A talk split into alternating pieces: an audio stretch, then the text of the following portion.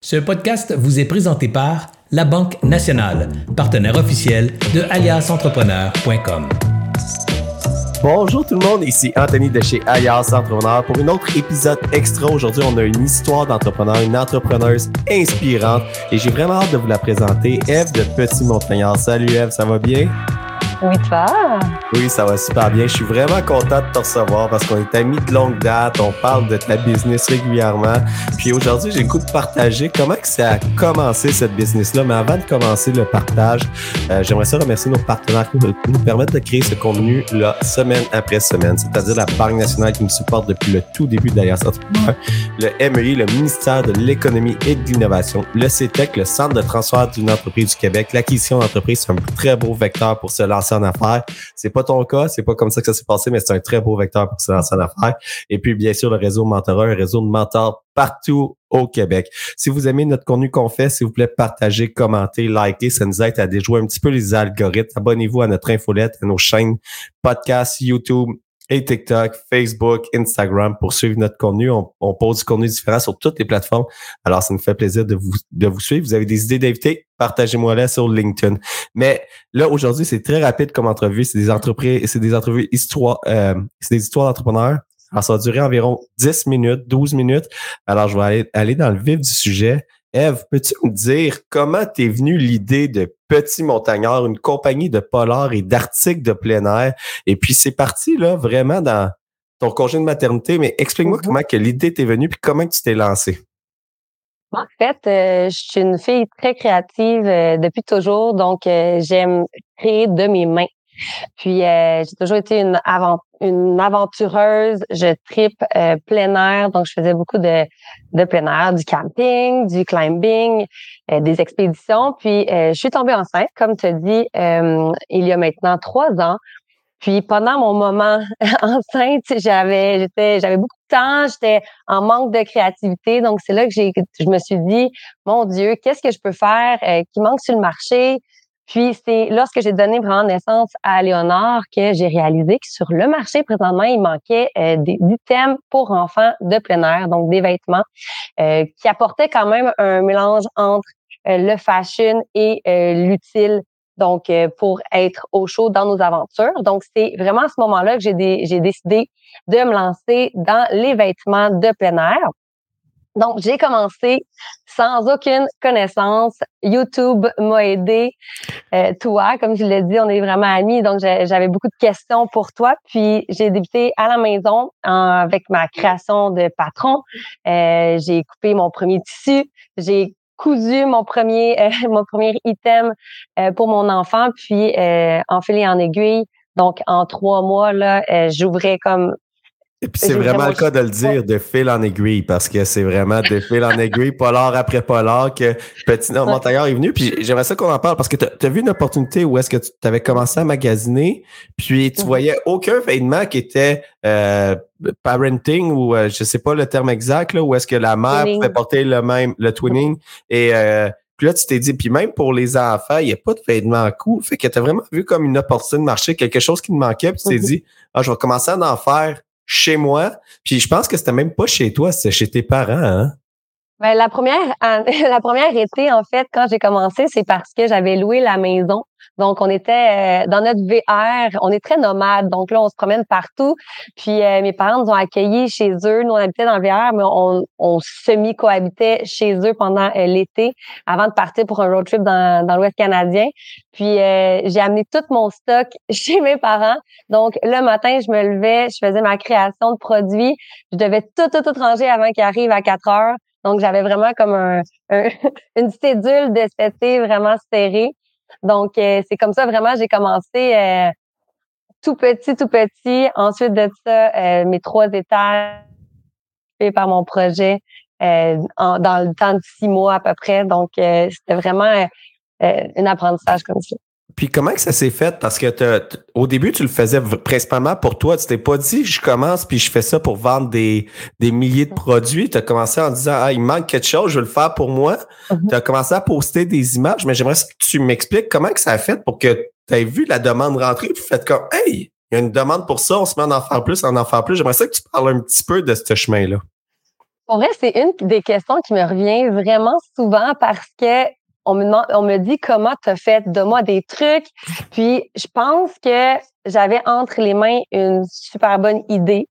Tout d'abord, comme tu l'as dit, je faisais mes aventures. Donc, à chaque fois que je partais en montagne, j'étais comme, hey, il me manque ça pour moi ou pour mon enfant.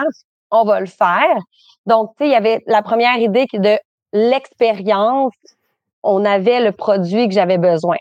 Donc, après ça, c'était plus de le présenter. Hey, si je suis quelqu'un qui en a besoin, ça veut dire qu'il y a quelqu'un d'autre qui en a besoin. Il y a d'autres parents aventuriers comme nous. Donc, on va le proposer.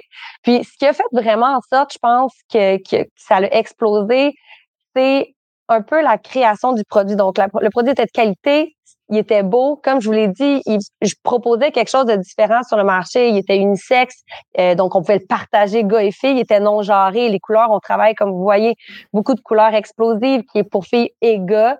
On sortait un petit peu de l'ordinaire. J'adore le côté un peu euh, euh, très fashion en nature. On peut prendre des photos quand même.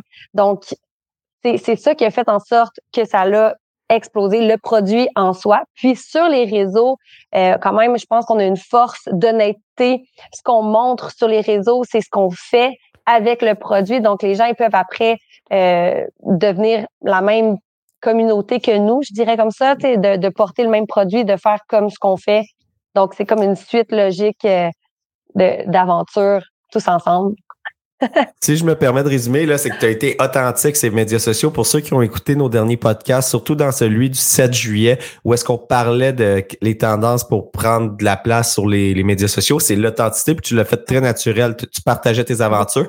Puis là, c'est là que les demandes se sont mis à rentrer. Hey, c'est où que tu as pris ton polar? Puis qu'est-ce que j'aime? J'aimerais dire pour commencer, c'est que tu n'étais pas une influenceuse quand tu as commencé. Tu avais quelques centaines d'abonnés. Puis c'est là que Petit Montagnard a vu le jour. Puis Petit Montagnard, il y a eu une communauté qui s'est créée, puis aujourd'hui, tu es à plus de 40 000 abonnés, je pense.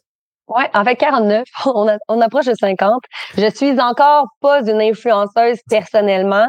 J'aime sur mon compte personnel montrer aussi mes aventures, mais sur Petit Montagnard, on a vraiment une création là euh, d'une communauté très forte, des gens autant qui ont des enfants ou pas d'enfants, puis qui font euh, du plein air. On a aussi quand même le, cozy mom, je l'appelle comme ça, qui sont plus à la maison, mais parce que pour nous, une aventure, c'est pas juste une grosse expédition en euh, quatre jours, pas de nourriture. tu sais, c'est de sortir de chez soi. Fait que l'aventure est vraiment possible pour tous. Suffit juste de dire, hey, go, on le fait. Fait que, tu sais, c'est aussi simple que ça. On peut aller prendre une marche avec un petit montagnard, mhm. on peut aller promener son chien avec petit montagnard, on peut aller monter une montagne, on peut faire du touring et, puis on peut même animer des podcasts. Pour ceux qui ont remarqué, mon, mon la plupart de mes podcasts, je les anime avec euh, mon petit montagnard que j'adore, que je trouve très confortable à porter. Puis euh, pour terminer euh, l'entrevue, mhm. j'aimerais ça qu'on parle de la dernière partie parce qu'il y a eu une grosse phase de croissance. Tu commençais, comme tu l'as dit, à coudre toi-même les vêtements mais rapidement, tu as dû engager des couturières. Peux-tu m'expliquer uh-huh. un peu comment que ça s'est fait? Tu as fait tes patrons, tu as engagé des couturières, puis expliquer un petit peu ce processus-là jusqu'à temps que tu loues ton premier local ton deuxième.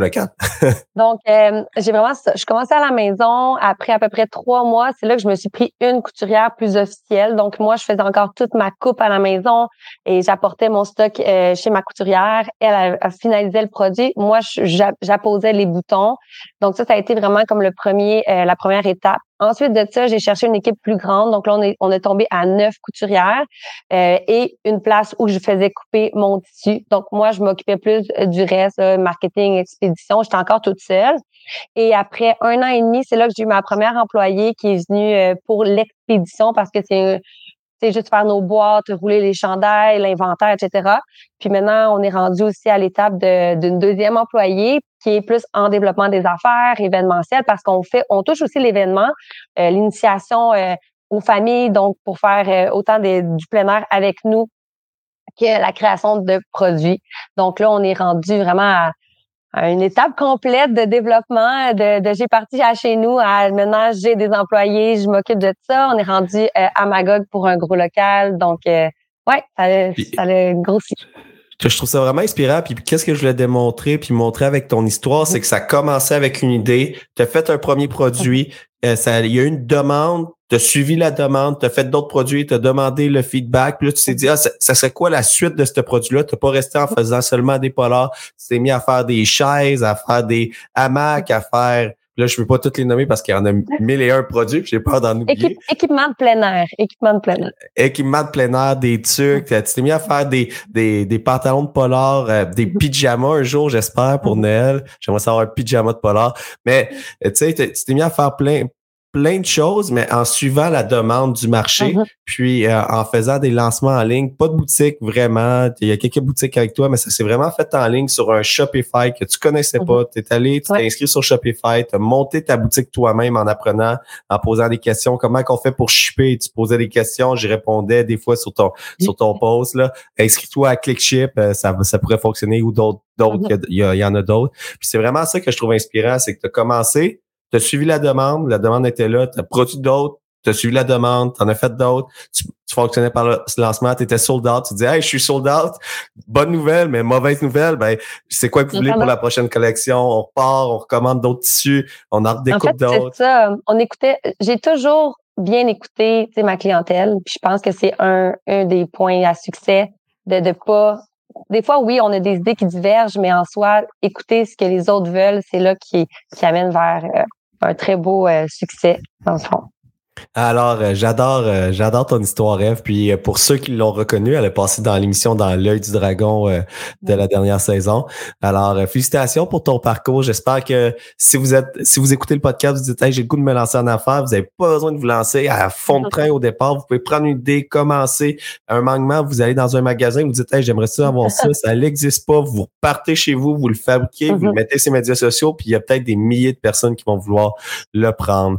Alors, Merci beaucoup à tous ceux qui l'ont écouté. Si vous avez aimé le podcast, je vous invite à vous abonner au podcast. Merci à nos partenaires, la Banque nationale, le MEI, le ministère de l'Économie et de l'Innovation, le CETEC, le Centre de transfert des entreprises du Québec, le réseau mentorat, un réseau de mentors partout au Québec. C'est un podcast, c'est dans la semaine de l'entrepreneuriat. Alors, félicitations à tous les entrepreneurs. Vous êtes un pilier de l'économie du Québec.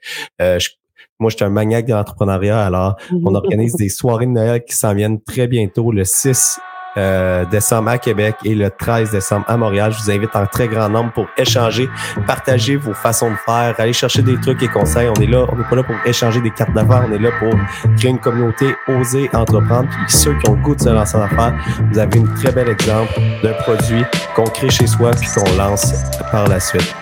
Alors, sur ça, je vous souhaite un excellent week-end, puis on se retrouve euh, en fait demain pour un autre épisode de, euh, de podcast. Alors, sur ça, bonne fin de journée. Salut. J'espère que vous avez apprécié cette entrevue. Pour d'autres podcasts et encore plus de contenu, suffit de devenir membre sur aliasentrepreneur.com. Je vous remercie d'avoir été là. C'était Serge Beauchemin, alias Entrepreneur.